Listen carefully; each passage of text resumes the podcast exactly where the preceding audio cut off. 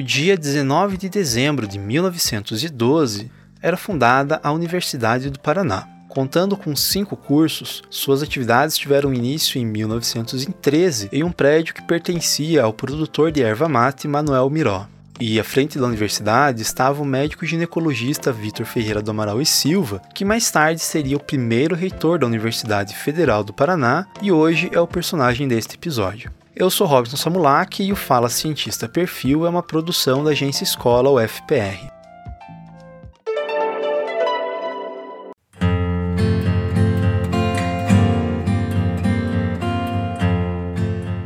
Vitor Ferreira do Amaral e Silva nasceu no dia 9 de dezembro de 1862, na cidade de Lapa.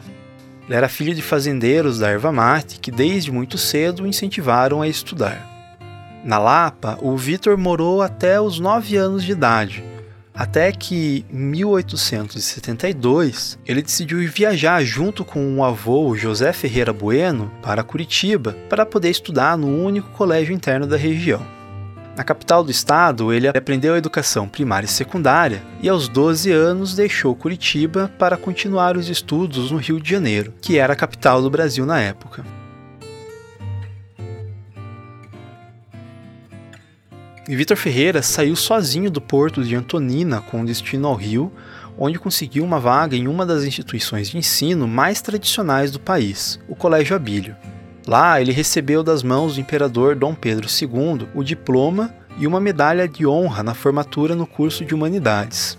Depois de ingressar na Faculdade de Medicina do Rio de Janeiro, Vitor permaneceu na cidade até receber o diploma de médico em 1884. Depois de conseguir o diploma de medicina, Vitor Ferreira retornou para Curitiba e deu início à sua carreira profissional em clínica médica geral. E mais tarde decidiu se especializar em ginecologia e obstetrícia. Ele atuou como médico adjunto no Exército, médico legista da polícia e como médico da Santa Casa de Misericórdia de Curitiba, além de ter sido capitão médico da Guarda Nacional durante a Revolução Federalista, em 1894. Aí nessa mesma época, logo após o retorno ao Paraná, ele também se envolveu em outras áreas além da medicina. Deu aulas de francês no Liceu Paranaense e teve uma grande importância na imprensa, tendo atuado como redator-chefe a partir de 1896 do Diário do Paraná, jornal este, aliás, que ele também ajudou a fundar. E a partir do século XX, depois da proclamação da República, Vitor Ferreira também começou a se envolver com a política do estado do Paraná. Ele foi eleito deputado de Estado em 1891 e deputado federal em 1906. E entre 1900 e 1904, ele foi vice-governador do Paraná durante o governo de Xavier da Silva.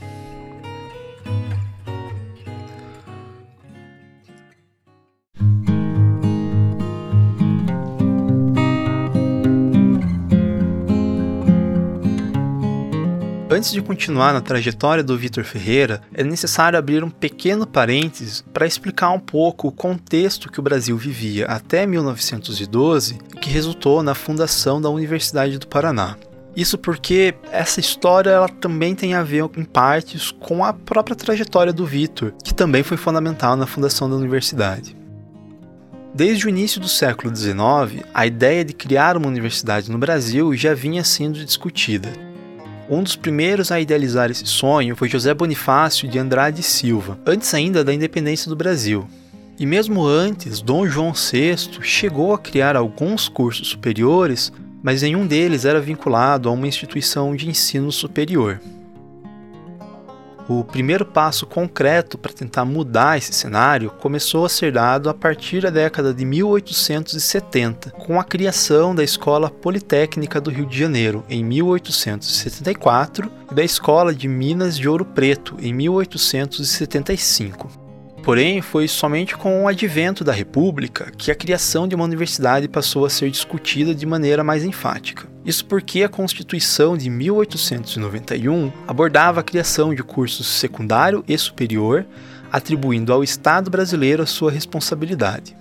E embora estados como São Paulo e Rio de Janeiro tenham tentado assumir o protagonismo, foi o jornalista e historiador paranaense José Francisco Rocha Pombo quem apresentou a primeira ideia concreta para a fundação de uma universidade brasileira, já em 1892. A ideia acabou não indo para frente e foram necessários mais 20 anos até que Vitor Ferreira do Amaral, ao lado do também médico Nilo Cairo, fundassem a Universidade do Paraná.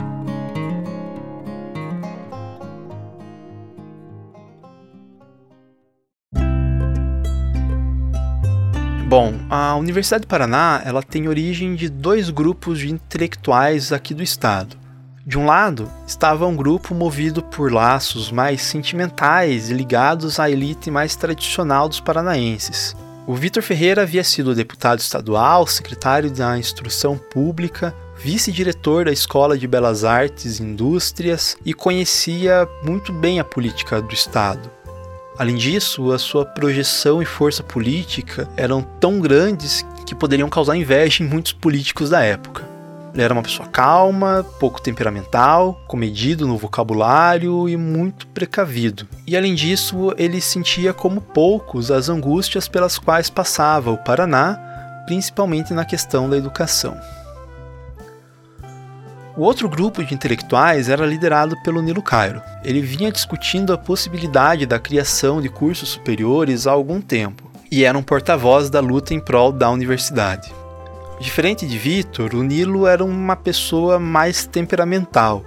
Ele era impulsivo e pessoas próximas a ele comentavam que era comum vê-lo alternando entre estados de euforia e depressão acabou que a junção dessas duas personalidades deram certo. As discussões avançaram ao longo de 1911 e 1912. E no início de dezembro, a criação da instituição foi comunicada a Carlos Cavalcante de Albuquerque, que era o governador do estado na época. Carlos Cavalcante ficou tão empolgado com a ideia que decidiu utilizá-la para dar até um pouco mais de status ao próprio estado do Paraná. Foi ele que pediu que a data da fundação da Universidade do Paraná ficasse para o dia 19 de dezembro e não 1 de janeiro de 1913, como era previsto originalmente. A data de 19 de dezembro marca a emancipação política do Paraná da província de São Paulo, que ocorreu em 1853 ter a fundação de uma universidade no mesmo dia marcaria também uma liderança educacional e política no panorama nacional. E assim, na noite do dia 19 de dezembro, foi realizada a sessão solene inaugural da Universidade do Paraná. A diretoria foi eleita tendo Vitor Ferreira do Amaral e Silva como diretor, Euclides Bevilacqua como vice-diretor e Nilo Cairo da Silva como secretário. A aula inaugural aconteceu no dia 24 de março de 1913 em um casarão alugado pelo próprio Vitor na rua Comendador Araújo, número 42. Ainda em 1913, o local passou a ser a sede também da Maternidade do Paraná. Permaneceu no local até 1930, quando foi transferido para a Avenida Iguaçu, onde está até os dias de hoje, e foi rebatizada para a Maternidade Vitor Ferreira do Amaral. Já os demais cursos que ficavam ali na Rua Comendador Araújo foram transferidos para a sede própria, na Praça Santos Andrade, em 1914. No primeiro ano da universidade, matricularam-se 97 alunos para os cursos de Ciências Jurídicas e Sociais, Engenharia, Comércio, Odontologia e Farmácia e já no ano seguinte foi implementado o curso de Medicina e Cirurgia. Um dado curioso desse primeiro momento da universidade é que o sucesso ou fracasso dela era um tema bastante discutido entre os paranaenses. Olha só a história que o Oscar de Plácido e Silva, primeiro aluno e primeiro funcionário da universidade, contou alguns anos depois. Ele disse que quando se começou a falar que os doutores Nilo Caro e Vitor do Amaral pretendiam a criação de uma universidade, alguns admitiam a possibilidade de êxito. Outros julgavam-na uma ideia de loucos, fomentada pelo louco do Nilo Cairo. Ah, isso daí é conversa fiada, disseram alguns. E o próprio Oscar de Plácido retrucou e falou: mas ao Dr. Vitor, o homem que não iria se jogar em uma aventura. E mesmo assim as pessoas não acreditavam. Não, não sei, não vai sair. Vai morrer como tantas outras que se pensaram antes. Bom, fato é que a universidade sobreviveu. E desse ponto em diante, ela seguiu crescendo. Novos laboratórios e gabinetes foram criados conforme as necessidades de cada curso e novos campi precisaram ser erguidos com o tempo. Nos anos seguintes, Vitor Ferreira continuou como professor e diretor do curso de medicina, até que em 1946 tornou-se o primeiro reitor, quando a universidade foi federalizada e passou a ser chamada de Universidade Federal do Paraná. Vitor Ferreira do Amaral se aposentou oficialmente no início da década de 1950. Porém, mesmo com a idade avançada, ele continua acompanhando sempre com alguma preocupação e esperança a modernidade do ensino e da saúde. Ele faleceu no dia 2 de fevereiro de 1953, aos 90 anos, feliz e em paz. O laudo médico, que foi assinado por um amigo da família, resume a trajetória de um paranaense cuja história de vida se mistura com a história do próprio estado. Morreu de tanto viver, escreveu o médico. Uma trajetória intensa e plena. A lamparina do candeeiro já estava terminando.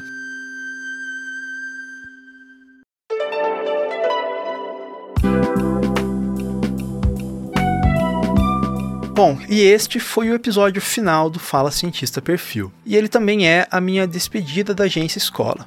Ao longo de dois anos e meio, eu tive a oportunidade de trabalhar com uma grande equipe e pude conhecer pessoas maravilhosas que fazem e fizeram parte da AE.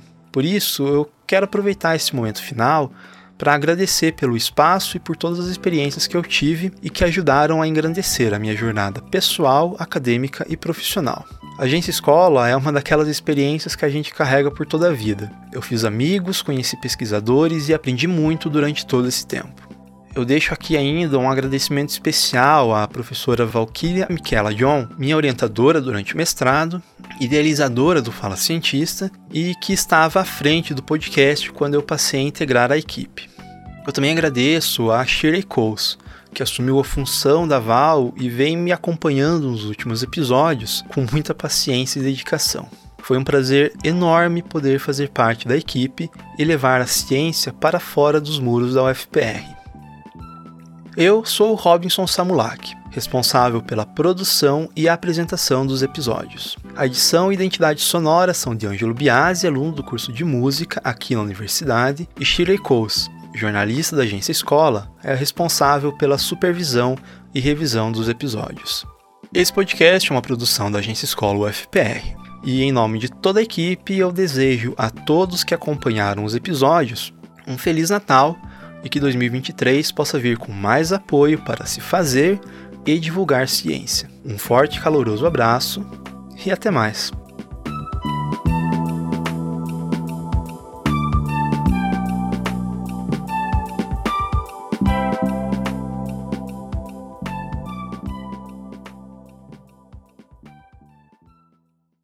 Agência Escola UFPR. Inspire Ciência. Aê!